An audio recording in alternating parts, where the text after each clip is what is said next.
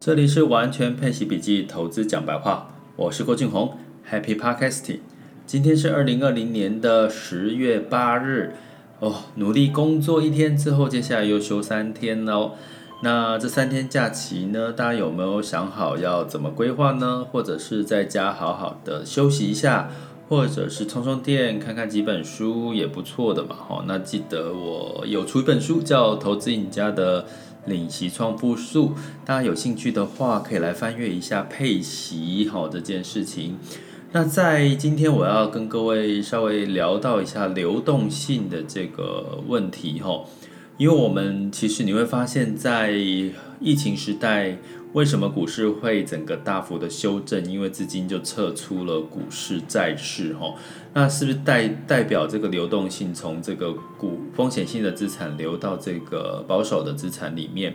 其实就是一个流动性的一个概念。那在这个最近的一个市场的状况，像昨天的美股，哈，相对来讲道琼是上涨了五百个点以上。那基本上呢，这其中的一个原因就是这个。资金哈，企业它的流动性都相对来讲已经很明确的是充足了，所以钱呢，它放在银行里面呢，利率很低，所以它就必须找地方去去窝着嘛哈。那所以呢，相对来讲，美股就持续的往上走。那相对的这个房市呢，不管是美国的房市或者是台湾的房市，你都会觉得现在好像在贷款或者是。交易的一个热络程度相对来讲都都没有减少哈。那另外一个流动性的代表就是资金的流动呢，你会很明显的看到往哪里往台湾流动。那相对来讲，台湾流动的资金比较多，也带动了这个台币的汇率哈。这个兑换美元是整个大幅升值，破了二十九哦，来到二十八，甚至。到接近到二十八点五哈，那当然终于稍微在回贬的哈。当然在这个央行的干预之下，因为二十八点五可能也是这个彭淮南的一个底线。但是呢，我们要讲的这个流动性，就是说那。最近的这个市场的资金往这个台湾的流动的情况下，我们也不要忽略掉一个市场哈，就是我们就在商言商，以这个 A 股，因为休了将近快十天的一个长假，所以它的资金也是在休息的一个状况。所以在这个下周呢，进入到这个十一长假结束，可能资金回笼，反而在这个资金的带动下，过去在这个市场的回撤情况，大部分 A 股也都是一个上涨几率高的格局哈。那所以呢，你会看到。回到我们讲流动性，其实流动性有多么的重要，它不管是对股市的、房市的带动，甚至对于这个企业哦，企业最近我在上上一集、上上集都有提到，其实现在企业的资金是足够的，所以它可能去大量赎回它的旧债，买回它的旧债，再去发行新债哦，甚至不需要发行那么多的债，因为它的资金是够的。那这种种的原因也都是跟疫情跟疫苗吼没有被这个大幅的扩张，甚至有机会透过一些疗法，在十二月底之前有机会上市吼，这是一般的机构的预期。所以从这所有的事情，你就会知道，只要解决了一个流动性的问题，所有全球的市场或企业的经营，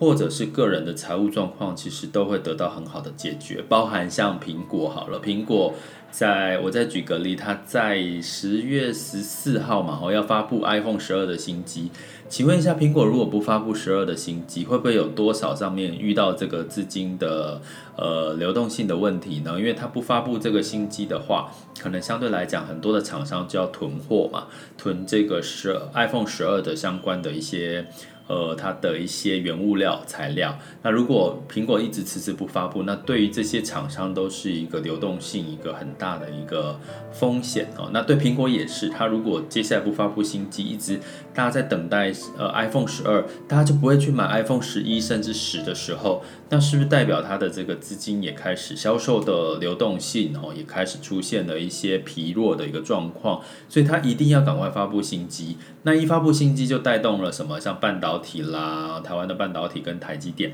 所以我讲这这个故事，请大家在脑袋里面要有一个画面，就是说所有的事情都跟一个什么流动性有关系。只要流动性不停滞的话，很多事情都很好解决。所以你会看到美股为什么涨？因为这个，呃，一开始川普说，哦，我不要旧事了，我不要谈旧事了，我要在这个，呃，那个美国总统选举之后，我再来谈。他目的就是要想办法去争取选票嘛，吼。可是呢，他中间又突然说了说，哎，我虽然不救市，可是我要针对航空业，我要纾困哦。那这些的话，当然就带动了、刺激了整个市场又往上走。因为航空业如果很辛苦嘛，那如果接下来又遇到了又不纾困，那是不是代表其实它它有可能会倒闭的几率就提高了？所以你会发现，救市这件事情也是在救流动性。好啦，那我们提到这个事情之后，我们就要回来看的是什么？我们要看我们自己财务的流动性。为什么我在完全配息笔记里面特别非常提提倡大家去做被动收入或追求领息收入？因为当你有领息收入的时候，它是一个所谓的流动性哈，也就是说你的资金是流动的，每一个月哈，或者是每一段时间领一笔这个。不管是从这个资本利得，不管是从配息里面去领到的收入，当你的这个工作收入遇到了问题的时候，哦，遇到问题的时候，你这个时候还有另外一份被动收入来源的时候，你会发现你的这个工作收入减少，并不会让你吃土，并不会让你就生活就陷入了困境，所以你就会继续做你该做的事情。什么叫该做的事情？继续做投资理财。不需要去借钱哦，不需要去花更多的利息成本，甚至你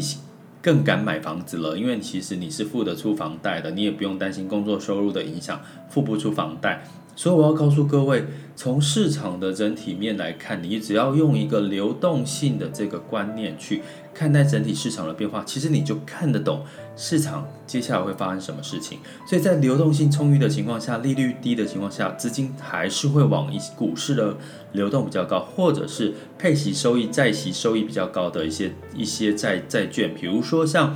高收益债，尤其是美高收，或者是像一些新市场债，哈，或者是一些疫情减缓的一些新兴亚洲的国家的股票，所以这都我已经一直在提醒各位了，并不是说，呃，就是因为这些现在发生什么事情去看，而是说你去整体的，哈，就是我们我要我希希望大家在听我的 podcast 或者是。上我的课的时候，慢慢建立一套一套系统逻辑性的思考思维，去知道市场为什么会发生这件事。当你知道会为什么会发生这件事情的时候，其实你就不会害怕了，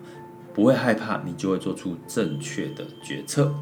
所以呢，这就是透过最近的后疫情时代，最近的这个第四季的一个市场变化。我觉得学习如何掌握流动性的变化，以及自己在财务上面是不是有健康充裕的流动性，是非常重要的一件事哦。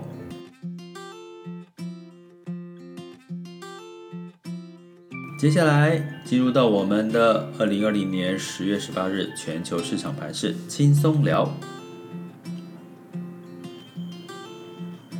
那么在美股呢，昨天有点上冲下洗哈，因为本来本来是呃，川普说了他不救市，可是后来呢又说了他会针对一些特定的产业去提供一些救援，所以让投资者又燃起了希望，所以所有的投资者现在只对于市场的经济好坏已经没有最重要了，是重要的是政策有没有去拯救他们哈，所以。整个道琼包含纳斯达克都上涨了一点八八、一点九一 percent 哈，所以基本上呢都是你会看到救市的措施是非常重要、特别敏感。那在欧洲的部分，反而在周三的时候，大部分是跌的比较多。那相对来讲呢，因为前反而前几天美国跌，欧洲涨嘛，那今天小跌哦。呃，在周三的时候，整体欧洲小跌零点一、零点二左右，所以其实还好啦。我们接下来应该要观察是长期的一个趋势。那因为欧洲的救市的一个措施也会影响它比较大。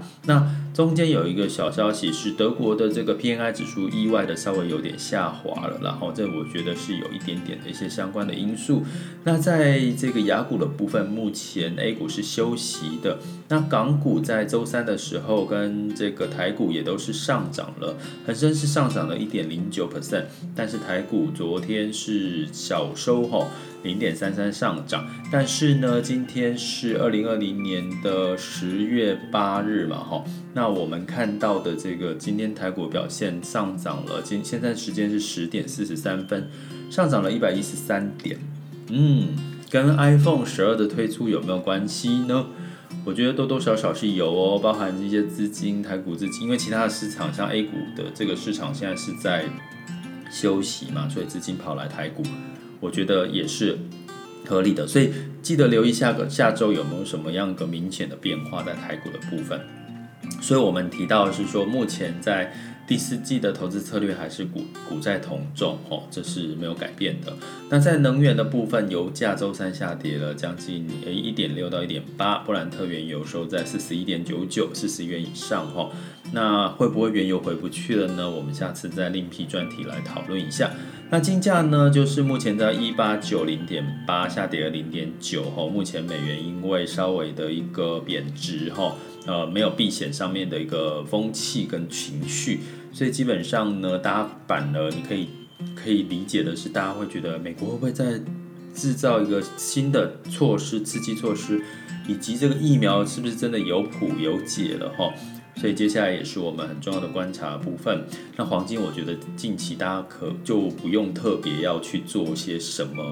呃，预期的投资了吼，因为真的之前讲涨到两千两千多以上，就算你涨到两千或两千多，跟一千八，其实它的投资报酬率还是不高了哈，所以提供给各位参考。那在汇率的部分，终于台币稍微小小的一个贬值的，来到二十八点九八齁。那当然，长期的台币升值对于我们的出口是不太有利的。那美元的下跌的情况下，我觉得至少要观察到十一月三号这个总统大选的变数比较明确了，我觉得大家才可以比较有一个下一个新的方向。